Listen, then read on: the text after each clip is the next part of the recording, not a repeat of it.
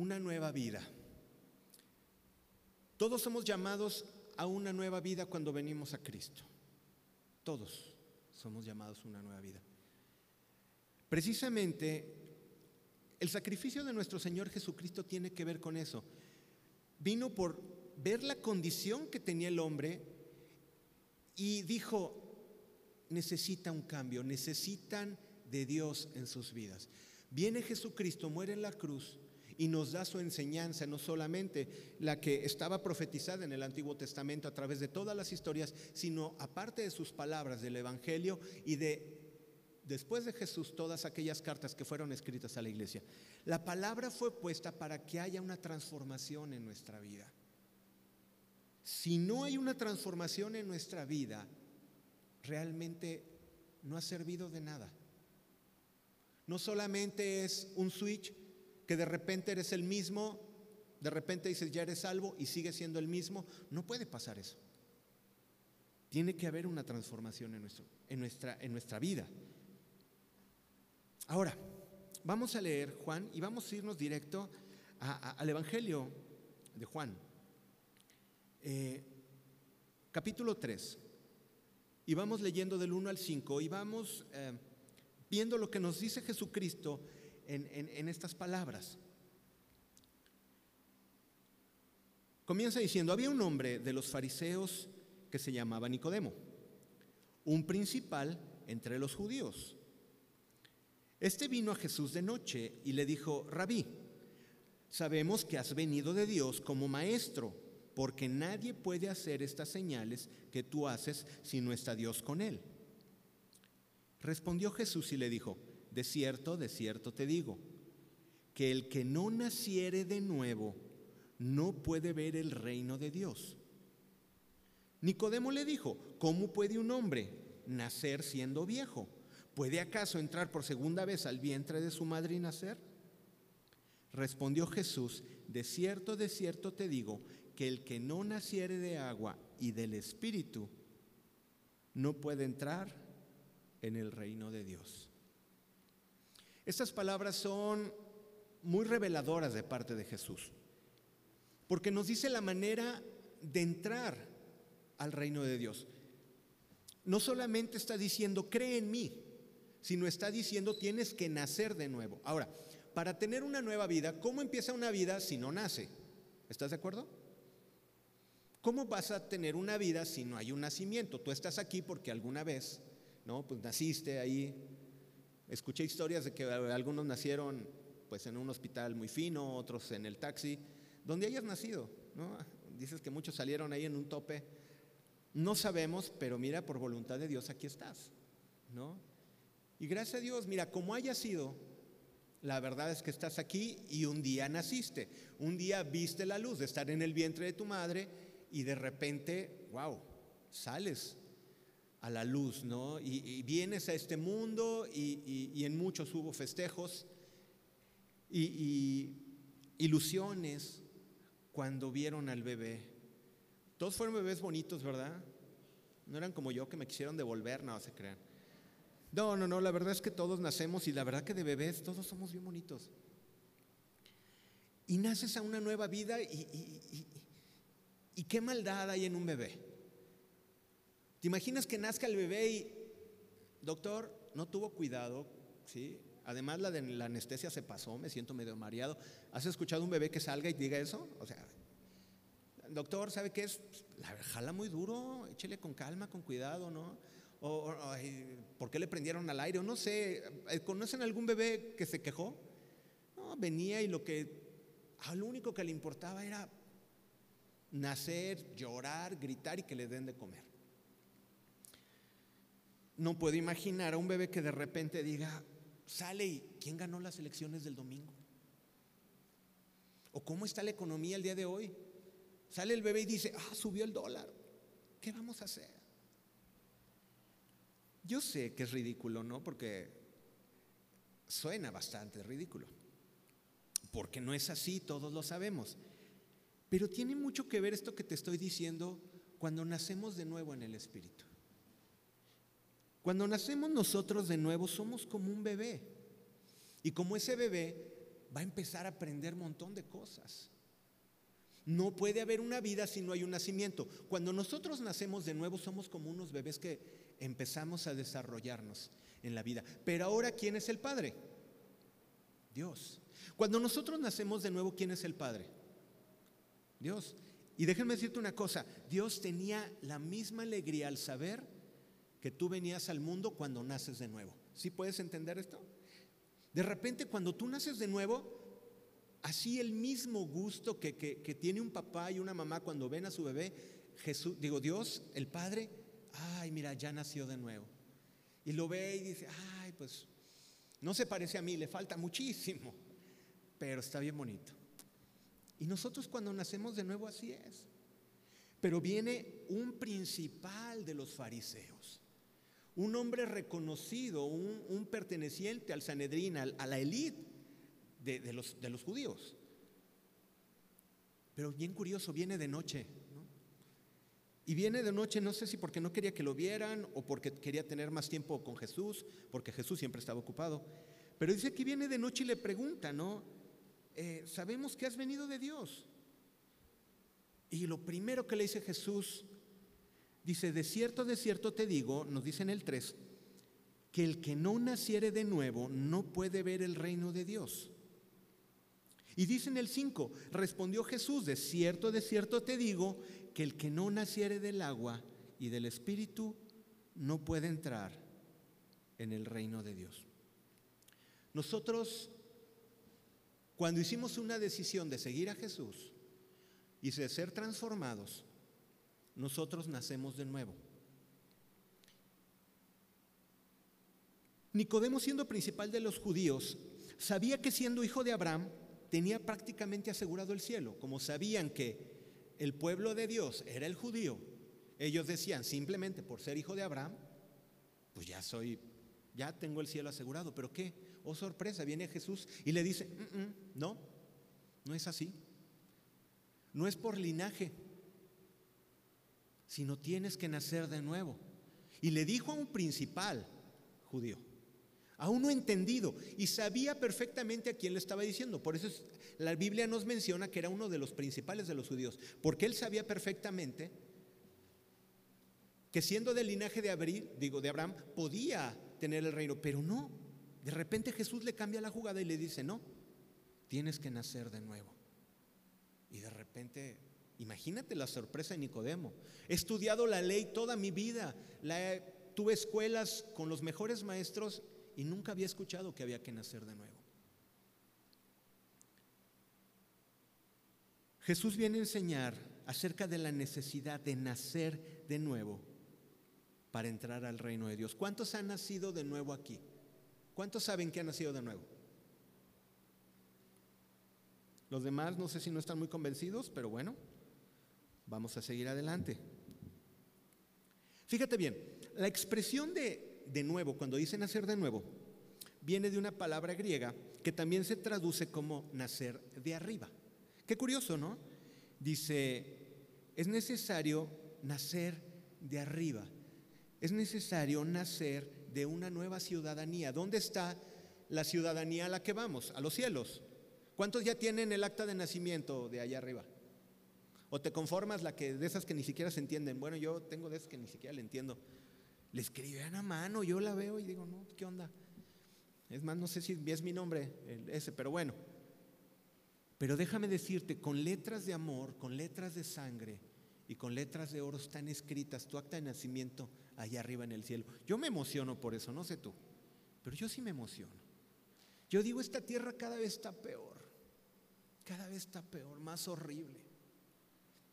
Pero déjame decirte una cosa, solamente de pensar que cuando llegue allá van a decir, pasa, entra al gozo de tu Señor. Y de repente, ay, ya no me duele nada, mi ciática, ah, mi ciática. Y ya no tienes de qué preocuparte, los ángeles no están preocupados por el tipo de cambio, o si subió el dólar, o si viene otro nuevo virus. No, no, no, allá mira, no va a existir eso. Vamos a trabajar, pero nos vamos a gozar en el reino de Dios. Pero para eso tenemos que nacer de nuevo. Nuestro reino ya no está en esta tierra. Por eso decía la palabra, necesitamos nacer de arriba. Necesitamos nacer de manera espiritual. Dice al que no naciere de nuevo. Si observas, no habla de normas religiosas, sino habla de ver el reino de Dios. Para los judíos, como estaba escrita la ley, tú sabes que la ley era una lista de las cosas que se tenían que hacer y las que no se tenían que hacer. Y así vivían los judíos y, todo el pueblo de Israel vivió bajo la ley. Entonces decían, no, no lo hizo bien, sí lo hizo bien, no lo hizo bien, ya lo hizo bien, y así. Eso era agradar a Dios. Una cantidad de normas, pero Jesús viene a revolucionar todo eso y a decir, ahora es por gracia. Ahora no es por tus obras, no es porque te lo merezcas. Es más, si tú te pones a ver tu vida, dime, ¿te mereces el cielo? La verdad. ¿Hay alguno que sí tenga así la osadía de decir, ah, yo sí? Bueno, puede ser aquí, alguien aquí, alto y sublime, ¿no? No hay nadie que pueda entrar, porque el único camino, la verdad y la vida es Jesús. Jesús vino a revolucionar la forma de ver las cosas. Y ahora por gracia podemos ser salvos. En el 5 le dice, eh, respondió Jesús, de cierto te digo que el que no naciere de agua y del Espíritu. Los religiosos se limpiaban y se purificaban. Pero a ver, dime una cosa, ¿ellos se podían dar a luz solos? No, ¿verdad? ¿Qué te quiero decir con esto? Tú puedes lavarte, tú puedes purificarte, tú puedes hacer un montón de obras para pensar que estás bien. Pero el nacer de nuevo solamente puede venir de parte de Dios. Y hay muchos que se conforman solamente con hacer obras. Y conformarse y decir, no, es que yo hago el bien. Yo soy bueno. Yo hago cosas buenas y me merezco ¿Por qué? Porque soy bueno. Podrás ser muy bueno, pero si no naces de nuevo, no puedes entrar al reino de Dios. Porque te aseguro que Nicodemo era un hombre justo. Era un hombre que conocía la ley y si estaba ahí la hacían. Pero sin embargo Jesucristo nos habla de nacer de nuevo. Medita si has nacido de nuevo. Y si no, vamos a hablarlo. Pero qué curioso, dice dos cosas, el que no naciere de agua y del Espíritu. Recuerda, si no hay nuevo nacimiento, no hay vida nueva. ¿Qué es nacer del Espíritu? Nacer del Espíritu es un cambio de la naturaleza espiritual. Tú eres, ah, nosotros estamos compuestos por espíritu, alma y cuerpo. Nuestro espíritu es la parte que se conecta con Dios, pero ese espíritu estaba contaminado, entonces no podía tener comunión con Dios. Al momento que el espíritu nace de nuevo y nace de Dios, tenemos una capacidad espiritual de poder tener comunión con Dios. Ese es el nacer de nuevo. Si no naces de nuevo, no tienes esa capacidad de poder tener un intercambio de comunión con Dios. Necesitas nacer del Espíritu, necesitas nacer de arriba. Es un cambio de tu naturaleza espiritual, es una regeneración del Espíritu capaz de conectarse con Dios. Ahora, tengo aquí algunos puntos que quiero que medites. Quizás tú te has preguntado, ¿cómo sé que he nacido de nuevo? ¿Alguna vez te lo preguntaste? Yo me lo pregunté hasta después de mucho tiempo, seguía preguntándomelo. Señor, yo habré nacido de nuevo y habré nacido de nuevo. Pero aprendí algunas evidencias que nos hacen dar tranquilidad y saber que hemos nacido de nuevo. Cuando has nacido de nuevo, uno sabes perfectamente que algo ha cambiado dentro de ti. Te sientes diferente. ¿A cuántos les pasó cuando recibieron al Señor? ¿A ¿Alguno le pasó? Así que de repente dicen, no sé, pero me siento diferente soy otro. Yo me acuerdo que llegué y tenía unas ganas de abrazar. Yo estaba chico, tenía 16 años. Eh, y cuando me acuerdo que fui a ese campamento, regresé y nada más quería abrazar a mi mamá, quería abrazar a mi papá, decirle a mis hermanos lo que había pasado, que lo supieran mis... O sea, algo había pasado en mi vida. Algo había pasado en mi vida. Esa es una evidencia de que has nacido de nuevo. Sabes perfectamente que algo ha cambiado en ti. Dos, se te abren los sentidos espirituales. Ya empiezas a escuchar una voz que te dice, no hagas eso. Y tú decías, pero si antes nada me decía que lo hiciera o no lo hiciera, y ya de repente hay algo, hay una voz que te dice, no le digas eso. Empiezas a escuchar una voz que dice, perdona, pide perdón. Ya empiezas a escuchar una voz diferente que te dice, camina por acá. ¿Sabes qué? Eres muy flojo. Levántate más temprano. ¿Sabes qué? No estés cobrando de a gratis en tu trabajo. Ponte a trabajar, ponte a hacer las cosas. O sea, ya empiezas a escuchar algo diferente. ¿No? Empiezas a ver a la gente con otra mirada. Yo me acuerdo que empecé a ver a la gente con más amor y ya me dolía ver a la gente en pobreza y a la gente necesitada, a la gente mayor que, pide en las calles, ya me quebraba el corazón. Se abren tus sentidos espirituales, empiezas a cambiar de naturaleza. Dos, tienes hambre de conocer más a Dios, tanto en oración como en su palabra. Y de repente ya empiezas y, ay, fíjense, van a decir que qué cosas tan, pero bueno, a mí me pasó, ¿no? Y no quiero decir que porque a mí me pasó, es algo general, y, pero les digo mi experiencia en esta parte. Yo venía caminando por aquí, por Washington, porque en aquel entonces el transporte me dejaba en, Mariano Otero y Washington. Y pues como había que caminar toda esta y pasarse por las vías en aquellos entonces, me acuerdo que me venía caminando, pero como era un, ustedes saben que es una barda de este lado, un pasillo largo, me venía leyendo. Me acuerdo que venía leyendo Isaías todo el camino. Digo, ¿cómo no me caí? ¿Cómo no? Yo venía feliz. Luego de repente estaba ensayando porque venía temprano en, cuando estábamos en el otro edificio. Y yo me ponía a ensayar los sábados porque era el único día que dejaban la iglesia sola como para hacer ruido. Entonces yo me ponía a tocar la batería. Y me acuerdo que a veces, Señor, háblame, dime algo. Y estaba así tocando y en el tom de piso, ¿no? En un tambor de acá me ponía la Biblia y estaba así tocando y estaba leyendo, ¿no? O sea, era un deseo de leer, de conocer, oraba y luego cantaba en las noches. Me acuerdo que cantaba a las 3 de la mañana y mi papá me callaba, ¿no? Y le pues tenía toda la razón. Pero yo quería adorar a Dios y cuando naces de nuevo cambia tu naturaleza. Ya no puedes ser igual. Y tienes un hambre de conocer más de Dios y lees la Biblia y, escuchaba cassettes. Sí, porque ahorita ya sé que todos me dicen, ay, si yo le pongo el YouTube, pues sí, pero en mi tiempo no había YouTube. Cuando hablo de eso con mis hijas, dicen, ¿qué era un cassette, papá? Qué triste, pero es cierto. Una señal, una evidencia muy palpable de cuando has nacido de nuevo es que ya no disfrutas el pecado. Te incomoda y te avergüenza. Ya cuando estás haciendo algo que tú sabes que no le agrada a Dios, ya no puedes estar en paz.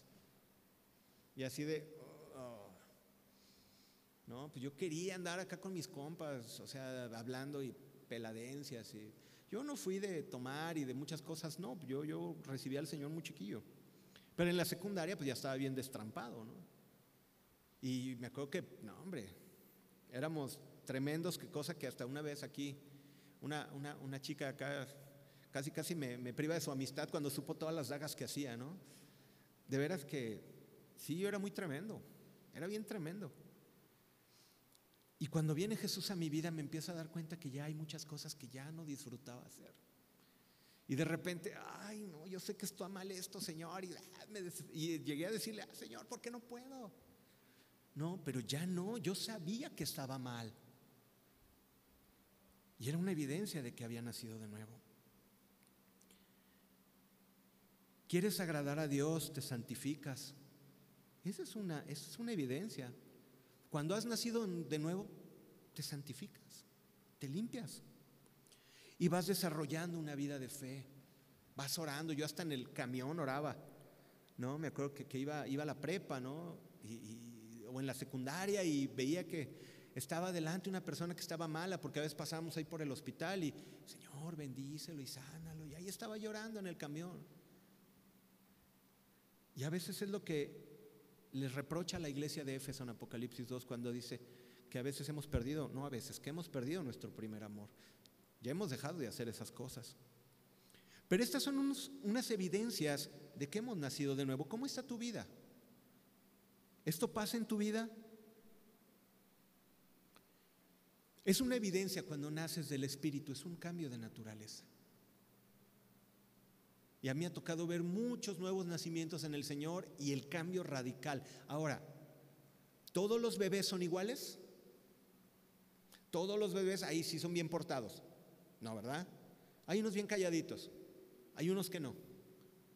Cuando estábamos en el hospital de, de, de, de ¿no? la, de la pequeña, ¿cómo son las mamás? Yo las admiro, de veras, impresionante. Estábamos en la habitación, había un patio muy grande y hasta allá estaban los cuneros, ¿no? Del otro lado del patio. Y se escucha un gritote así. Y se van, se levantan los ojos y es Jimena. Y yo, o sea, ¿cuánto tienen de conocerse, no? Y además la conociste unos segundos y se la llevaron, ¿no? O sea, ¿cómo es posible? Era Jimena. Y pegaba unos gritotes. Y cada, cada, digo, cada bebé es diferente. Hay unos muy calladitos, ¿no? Hay unos llenitos y luego se hacen flaquitos y luego unos flaquitos se hacen llenitos y luego unos más blanquitos. O sea, todos los bebés son diferentes. No puedes comparar tu nuevo nacimiento con el del otro. ¿Ok? Te estoy hablando lo que a mí me pasó de bebé espiritual. Pero eso no quiere decir que tiene que ser como a mí. Tú tendrás tu historia y tú tendrás tu nuevo nacimiento. Pero examina si te duele pecar, si quieres buscarle, si quieres santificarte, si tienes abiertos tus sentidos espirituales. No te puedes comparar con el nacimiento de otro, pero tienes que cerciorarte de que has nacido de nuevo. Dice, es necesario, necesario nacer de nuevo. Es necesario cambiar esto. ¿Cómo es la vida nueva en Cristo? Ya que hemos nacido. Ah, bueno, hablamos acerca de nacer del Espíritu, pero qué curioso, habla de nacer del agua. Habla de nacer del agua. Y, bueno, eh, los estudiosos tienen varias interpretaciones acerca de es necesario nacer del agua. Déjate explico. En el primer lugar, algunos dicen que es el bautismo en agua, y ciertamente es un mandato de Jesús, ¿no? Que, fuéramos, que fuésemos bautizados en agua. El bautismo en agua es una representación de que somos sepultados juntamente con Cristo y nacemos a una vida nueva cuando emergemos del agua. Y entonces ese es eh, eh, el simbolismo del, bautismo, así como una manifestación pública, ¿no? Una manifestación pública para los demás y para ti de que eres un hijo de Dios.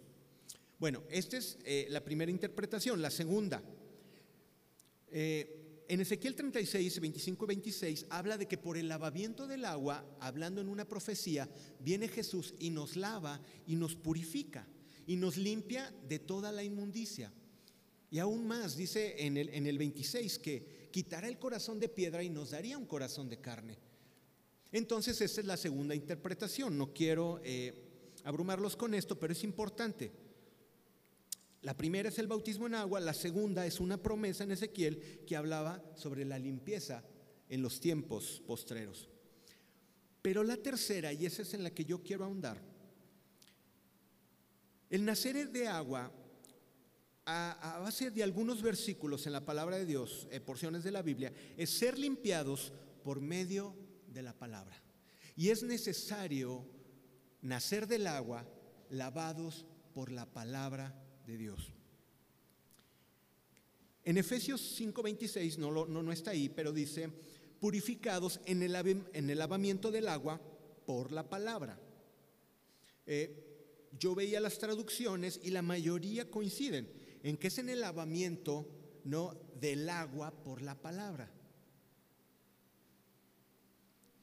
Lo que simboliza es que la palabra de Dios es el agua que nos limpia. Nosotros tenemos que ser limpiados a través de la palabra. No basta un Señor, límpiame, gracias, ya estoy limpio. si no pasamos a través de la palabra.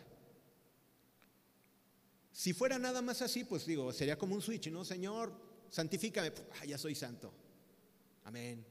Y ya empiezas así a brillar y a levitar y a volar, no porque eres santo. No, no tiene nada que ver con eso.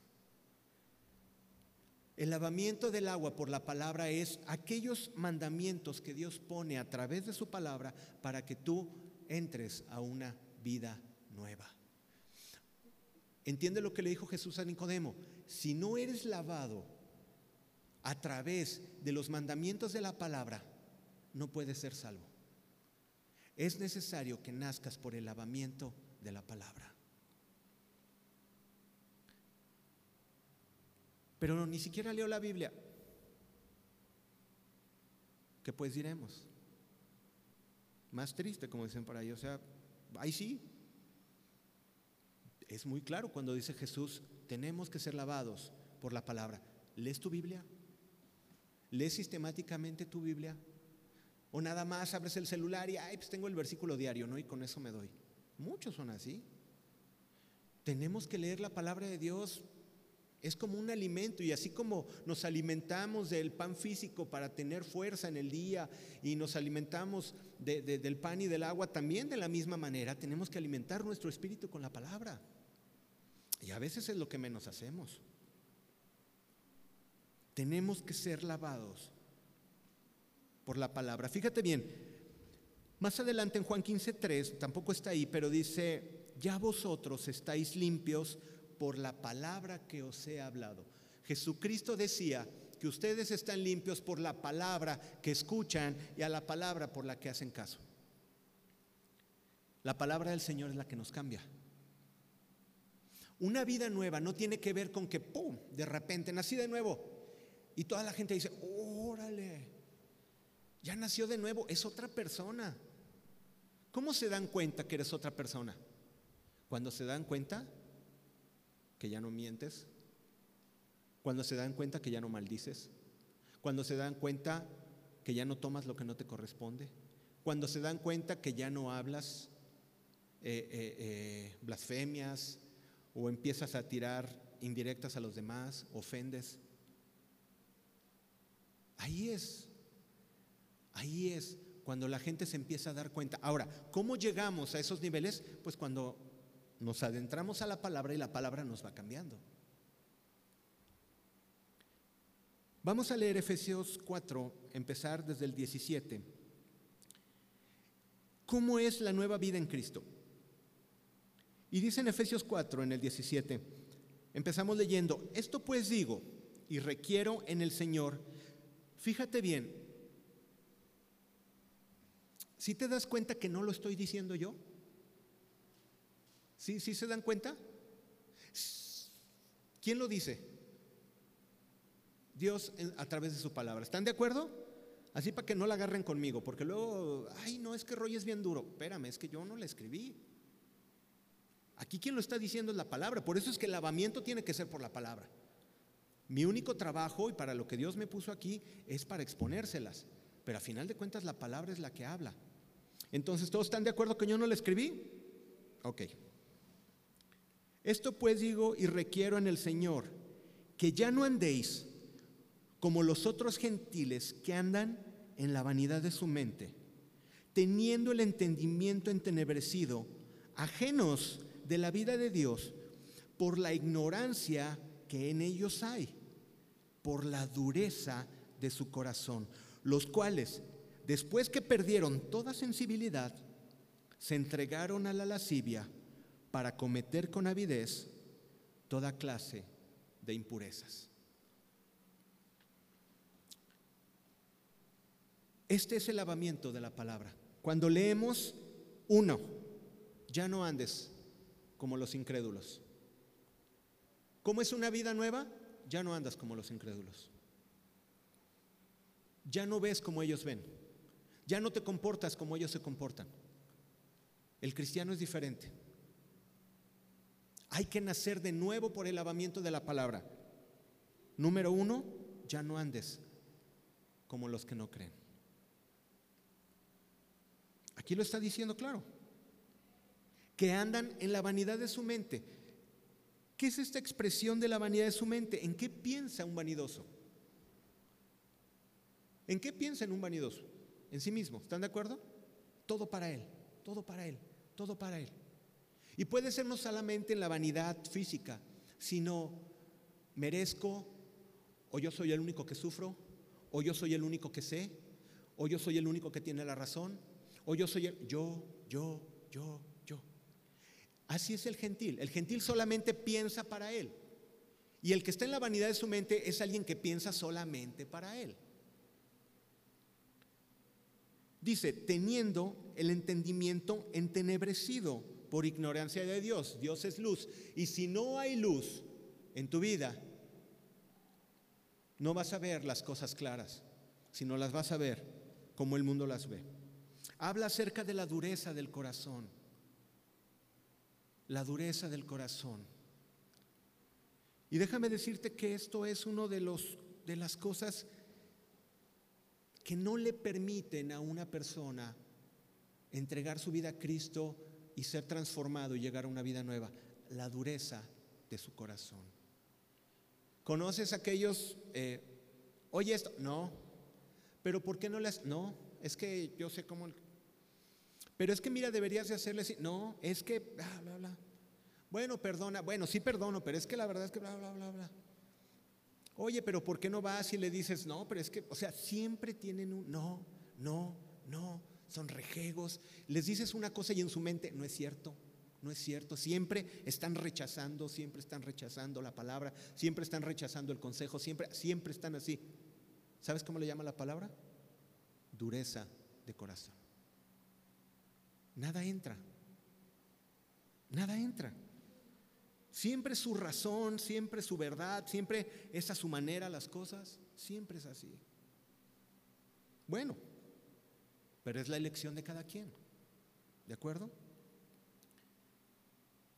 Dice, los cuales después de que perdieron toda sensibilidad, se fue Dios de su vida, se entregaron a la lascivia para cometer con avidez toda clase de impurezas. ¿Qué no está diciendo en todos estos párrafos? No andéis como ellos. No andes como los gentiles. ¿Cómo se manifiesta una vida nueva? Cuando ya no te comportas como los del mundo. Cuando ya no te comportas como los incrédulos. Cuando hay un cambio verdadero en tu vida. ¿Tú crees que la gente no necesita cristianos? ¿Tú crees que este mundo no necesita de luz en medio de las tinieblas? ¿No acaso dice la palabra que somos la luz del mundo? ¿Estás iluminando tu trabajo? ¿O le estás echando leña al jefe? Dice que si las, tú eres la sal de la tierra, pero si la tierra pierde su sabor, entonces, ¿de qué sirve? Nosotros como cristianos tenemos que hacer la diferencia y el cambio. Esa es una nueva vida en Cristo. Pero fíjate bien lo que dice en el 4.17, sigamos adelante. 17 y 18 mas vosotros no habéis aprendido hacia Cristo. Si en verdad, y escucha bien, si en verdad le habéis, le habéis oído y habéis sido por él enseñados conforme a la verdad que está en Jesús, en cuanto a la pasada manera de vivir, despojaos del viejo hombre que está viciado conforme a los deseos engañosos. Quítate del viejo hombre me dice a mí, Roy, quítate de aquel gruñón, enojón. Y no te creas, a veces le batallo en algunas cosas. Quítate de, a veces que dudas y te agüitas y a veces estás inseguro. Me dice, quítate y empieza a creer. En eso consiste, en ver la palabra de Dios y creerla. Y creer la palabra de Dios. Y dice en el 24, dice en el 23, perdón renovaos en el espíritu de vuestra mente. Entonces, ¿qué nos está queriendo decir aquí? Y si te pones atención, verás. Renovaos en el espíritu de la mente. Ya nací de nuevo, pero ¿qué tengo que hacer? Empezar a cambiar mis pensamientos. Necesito empezar a cambiar mi manera de ver la vida, mi manera de pensar. Si antes estaba eh, angustiado porque eh, eh, están subiendo los precios, la inflación es de tanto por ciento y que se están perdiendo trabajos, ¿qué va a pasar contigo? ¿Te vas a meter en angustia? ¿O vas a creer en la palabra de que eres un hijo de Dios y que Dios está contigo y que Dios puede ayudarte, que Dios puede guardarte que Dios puede salvarte? Nosotros estamos llamados a hacer la diferencia y el cambio.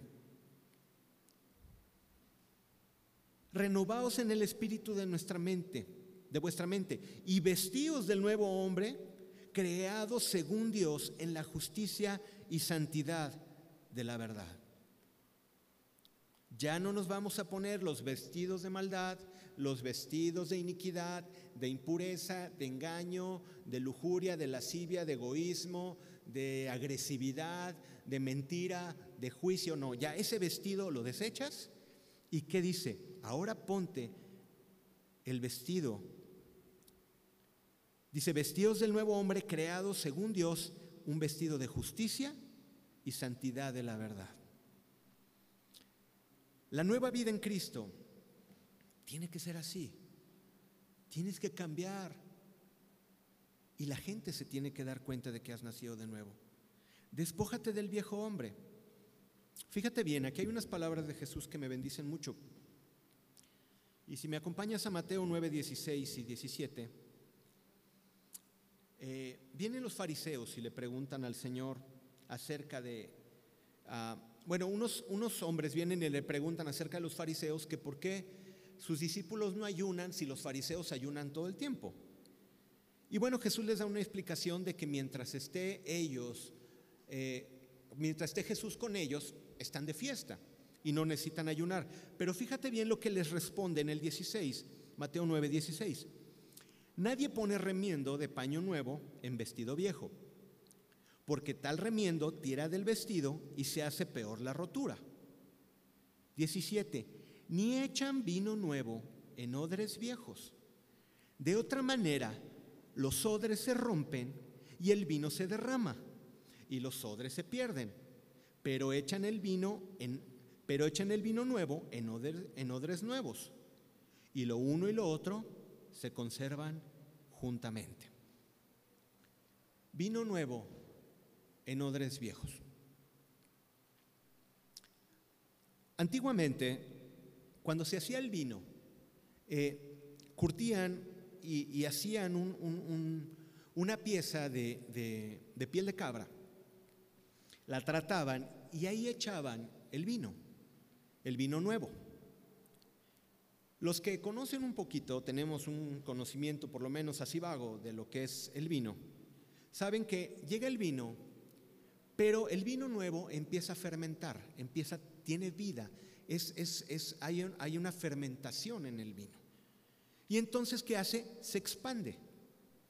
Siempre el vino tiende a expandirse. ¿Por qué? Porque está, eh, es como la levadura, está eh, expandiéndose. Ok, cuando ponían el vino nuevo en un odre viejo que estaba duro, que estaba yo todo seco, un, cuero viejo seco, has visto cómo se pone la piel cuando ya está vieja y seca, le echaban el vino, claro, al principio no se derrama, pero cuando empieza a expandir, cuando se empieza a expandir, perdón, empieza a cuartearse. ¿Y qué pasaba? Dos cosas, dos tragedias. Se rompe el odre y se derrama el vino. Aquí lo está diciendo Jesús. ¿Qué nos quiere decir Jesús con esto? ¿Quién es el vino nuevo? ¿Alguien me puede decir? Es el Espíritu Santo, en este caso es Jesús, pero el Espíritu Santo es el consolador que, deja en nuestra vida. Jesús hablaba de su vida, ¿no? Hablaba, hablaba Jesús, ¿no? Ahora digo, no es Jesús como en aquellos entonces, ahora es el Espíritu Santo, como dice la hermana, pero cuando viene Jesús a nuestra vida, Jesús no puede venir a un odre viejo. Jesús no puede venir a tu vida con todo eso aquilosado que ya estás, eso rígido, duro, seco, que muchos antes de llegar a Cristo así éramos. Y la vida de Jesús, cuando entra en un odre viejo, empieza, porque la vida de Jesús es, es, es, efervescente, empieza a, a, traer vida a tu vida, pero si tú eres un odre viejo, ¿y qué es lo que quiere decir un odre viejo? es un recipiente inflexible, un recipiente que no se deja enseñar, un recipiente que siempre tiene la razón, un recipiente que las cosas se hacen a mi manera, es un recipiente que no, tiene que ser así. Pero la Biblia dice esto, no, pero es que yo creo que es así. Cuando ya estás viejo y tienes, pero estoy hablando de, tu espíritu, cuando, cuando estás ya todo, eh, te digo, seco, duro, no puede venir la vida de Jesús a tu vida. Porque vas, vas a tronar. Y la vida de Jesús no va a permanecer en ti. El odre se va a romper. Y la vida de Jesús no va a permanecer en ti. Todo el tiempo hemos conocido personas que tienen que ser las cosas a su forma, a su manera. Quiero de Dios esto, pero esto no. Esto sí me conviene, pero esto no le creo. Y el consejo de Dios es parejo. El consejo de Dios es la bendición, el amor, la prosperidad, el consuelo, el enjugar las lágrimas, el levantarte, el consolarte, la alegría, el gozo, pero también es la disciplina. Porque dice Dios que aquel que ama, ¿qué? Disciplina. Dios al que ama disciplina y azota al que recibe por hijo, porque si no lo azota y si no lo disciplina, ¿es qué? Es un bastardo. Y un bastardo es un hijo no legítimo, es un hijo que no le pertenece. Entonces, un cristiano que no se deja disciplinar, un cristiano que no, ¿qué dice la Biblia que es? Digo, es duro, les vuelvo a insistir, yo le escribí, no, ¿verdad? Es mi papel, ¿por qué? Porque yo lo he comprobado. Yo vengo a decírtelo no porque tenga ningún compromiso más con Dios, porque en tantos años yo he comprobado que la disciplina de Dios en mi vida ha sido para vida. Y me ha dolido mucho. Y me ha disciplinado una y otra y otra vez. Y pasan los años y piensas que ya libraste una y creo que todavía tengo una lista de cosas en las cuales Dios me va a disciplinar. Pero ¿sabes cuál es mi confianza? De que soy su hijo, porque me ama y ahí me está diciendo, Roy, cállate. Pero Señor, ¿por qué estoy pasando esta situación? Ah, pues porque eres necio. Pero ¿por qué, Señor?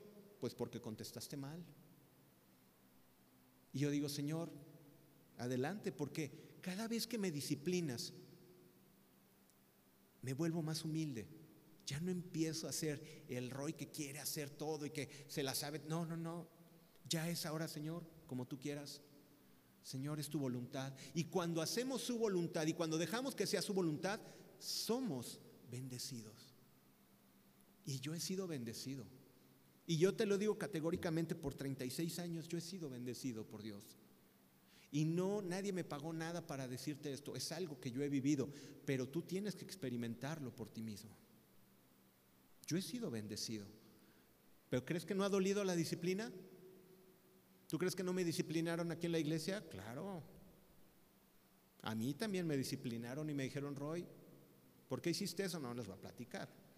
Pero me disciplinaron. Y dice, ¿y te vas a sentar tanto tiempo y no vas a ministrar tanto tiempo?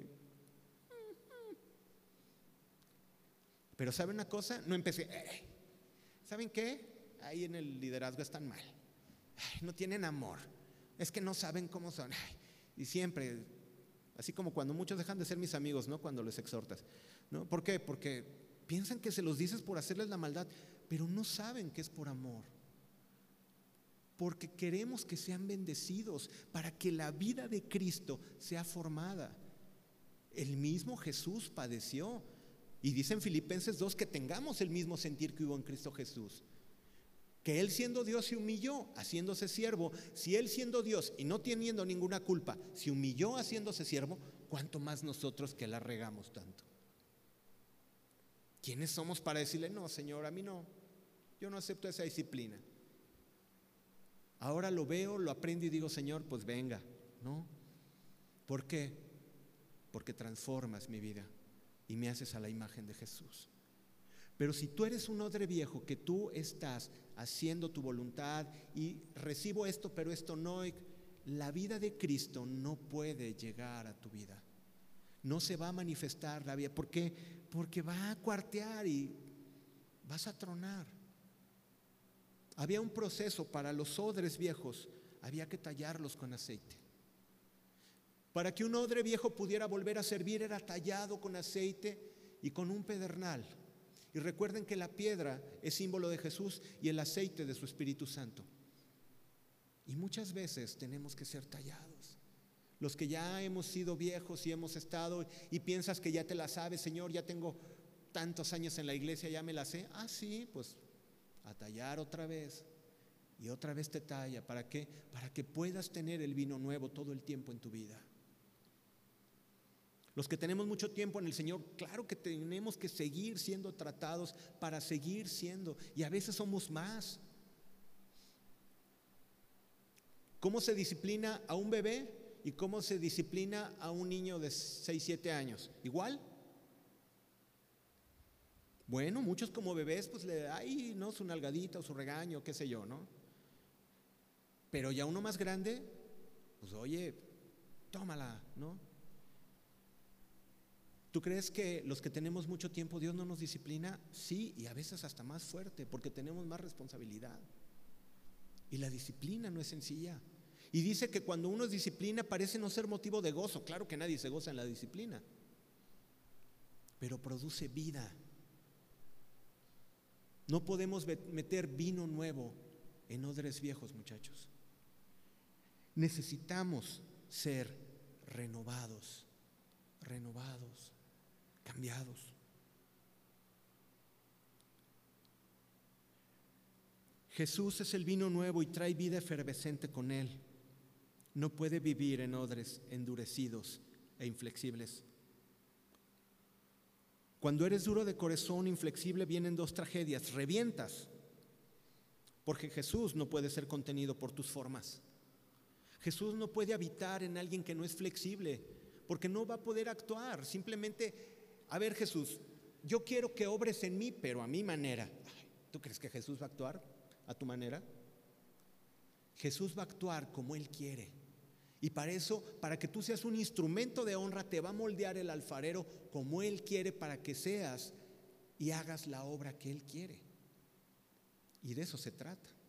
Necesitamos. Hay una palabra donde dice, ¿acaso el vaso de barro le puede decir al alfarero, ¿por qué me haces así? El alfarero te hace y si ves que estás medio chueco, ¿qué pasa con el alfarero? Te vuelve a hacer bolita y otra vez empieza de nuevo. Pero nunca te deja, porque su misericordia es nueva cada mañana. Vámonos hacia el final en Efesios 4, 23 y 24 nos dice, renovaos en el espíritu de vuestra mente y vestíos del nuevo hombre creado según Dios en la justicia y santidad de la verdad. Esta parte de el espíritu de vuestra mente lo traducen como la actitud de la mente o cambiar completamente la manera de pensar, dice en la traducción en lenguaje actual. Cambia completamente tu manera de pensar. ¿Se acuerdan lo que dice Romanos 12:2? No te conformes a este siglo, no te conformes como piensa este mundo. Yo veo las redes sociales, veo los videos, veo... Y ahora lo que aspiran las personas, digo, no tienen un sentido espiritual fuerte de ser mejores, ahora solamente es adorar la diversión y el entretenimiento, y eso es lo único que quiere el hombre ahora. Diversión y entretenimiento, diversión y entretenimiento. Pero dice, no te conformes a este siglo, sino transformaos por medio de qué? De la renovación de vuestro entendimiento. ¿Para qué? Para que puedas comprobar cuál sea la buena voluntad de Dios, agradable y perfecta. Cuando te renuevas a través de la palabra puedes comprobar que Dios tenía la razón.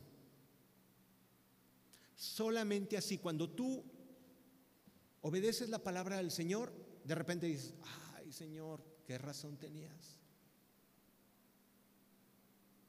Yo me acuerdo alguna vez, eh, hablé fuerte con mi hija, ¿no? Y la regañé y estaba enojado. Pero el error fue ese, que estaba enojado y le hablé cosas fuertes. Voy a mi cuarto y no tarda cuando el Señor te dice, regrésate y pídele perdón a tu hija. Sí, Señor. Y fui, posiblemente Pablo recuerde, pero la verdad es que cuando eres cambiado, cuando eres nacido de nuevo y cuando ya no caminas conforme los rudimentos del mundo, sino eres transformado por medio de la palabra, puedes comprobar la buena voluntad de Dios agradable y perfecta. Y ese hecho de haber ido con mi hija y pedirle perdón nos unió más. Y le hizo entender a ella que yo también me cometo errores y que yo también la riego. Y como yo pido perdón, ahora después viene ella y también lo hace. Y entonces compruebas la buena voluntad de Dios, agradable y perfecta, porque yo aprendo a perdonar y enseño a perdonar. Pero si me hubiera montado en mi macho y si me hubiera montado en mi orgullo, ay, no, Señor, está mal, pues sí, la regué, pero ¿qué? Ella hizo esto y que bla, bla, bla, bla. Hubiera habido fricción, choque, resentimiento. ¿Y qué necesidad había? ¿Quieres comprobar la buena voluntad de Dios agradable y perfecta? Transforma tu entendimiento, empieza a estudiar la palabra de Dios y empieza a cambiar. Y empieza a entrar a una vida nueva. Mira, me acuerdo que nos decían en los congresos de jóvenes, ¿no? Una cosa que no se me olvidó nunca. Decían, ¿quieres sacarle un susto a tus padres? Tiende tu cama. Y me acuerdo que nos los decían. Y otro congreso te decían lo mismo. ¿Quieres sacarle un susto a tu papá? tiende tu cama. Y todos, ja, pero háganlo. Te digo una cosa, la atendí y sí se asustaron. Decían, ¿qué onda? ¿Qué le está pasando? Pero ¿saben qué empezaban a ver mis papás en mí? Dios está haciendo la obra en su vida. Pude haber dicho, ay, qué buen chiste, pero no entiendo nada. Pero dije, no, la voy a atender. Y esa vez, y por varias veces lo hice. ¿no? Y se te vuelve una costumbre. Pero, ¿qué pasa? Hay que empezar. Aunque a, veces se nos olvida, Babani. se me olvida esa costumbre, mi amor, perdón. Pero bueno, es un llamado de atención hoy para mí. ¿Qué te he hablado a ti hoy? ¿Qué es lo que tienes que hacer? Tienes que ir con tu papá y pedir perdón. Tienes que ir con tu jefe y obedecer. Tienes que hacer las cosas correctas en tu trabajo. Tienes que hacerle caso a Dios y ya no andas buscando tu propia voluntad. Cuando hagas eso vas a comprobar la buena voluntad de Dios, agradable y perfecta. La nueva vida en Cristo fue preparada para que anduviésemos en ella. Es una vida maravillosa, pero tiene que ver con tus decisiones. Somos nuevas criaturas con nuevas metas y con nuevos propósitos. Cuando venimos a una vida nueva, ya no podemos estar con las mismas metas de antes. Yo no estoy diciendo que entremos en la mediocridad, no, estoy diciendo que sí, voy a cumplir estas metas en lo profesional, pero ahora Dios va a estar ahí y ahora lo que voy a cumplir va a honrar a Dios. Y cambian las cosas. Si la gracia de Dios te ha transformado, entonces ya no puedes vivir como lo hacías antes. Si entiendes la gracia de Dios, que son las canciones que cantábamos hace rato, cuánto amor nos ha dado. Tú me libraste del acta que me era contraria. Cuando entiendes que somos perdonados y somos eh, justificados y, y ahora tenemos acceso al Padre y estamos llamados a la vida eterna, ya no puedes vivir como antes. Ya no podemos vivir como antes. Y como dicen por ahí, cálale. Un día cálale. Sácale un susto a Dios. Y un día haz lo que Él te dice. Y vas a comprobar la buena voluntad de Dios. Agradable y perfecta. ¿Qué es lo que te ha dicho Dios que hagas? Yo sé que en tu mente y en tu corazón hay algo que Dios te dice, te he pedido esto ya por mucho tiempo. ¿Qué es lo que Dios te está pidiendo que hagas? Ah, pues eso, hazlo. Empieza a vivir una vida nueva, una vida de fe. La vida nueva consiste en albergar la vida de Jesucristo como un vino nuevo en nosotros, pero no es a nuestra manera, sino como Él lo considere mejor.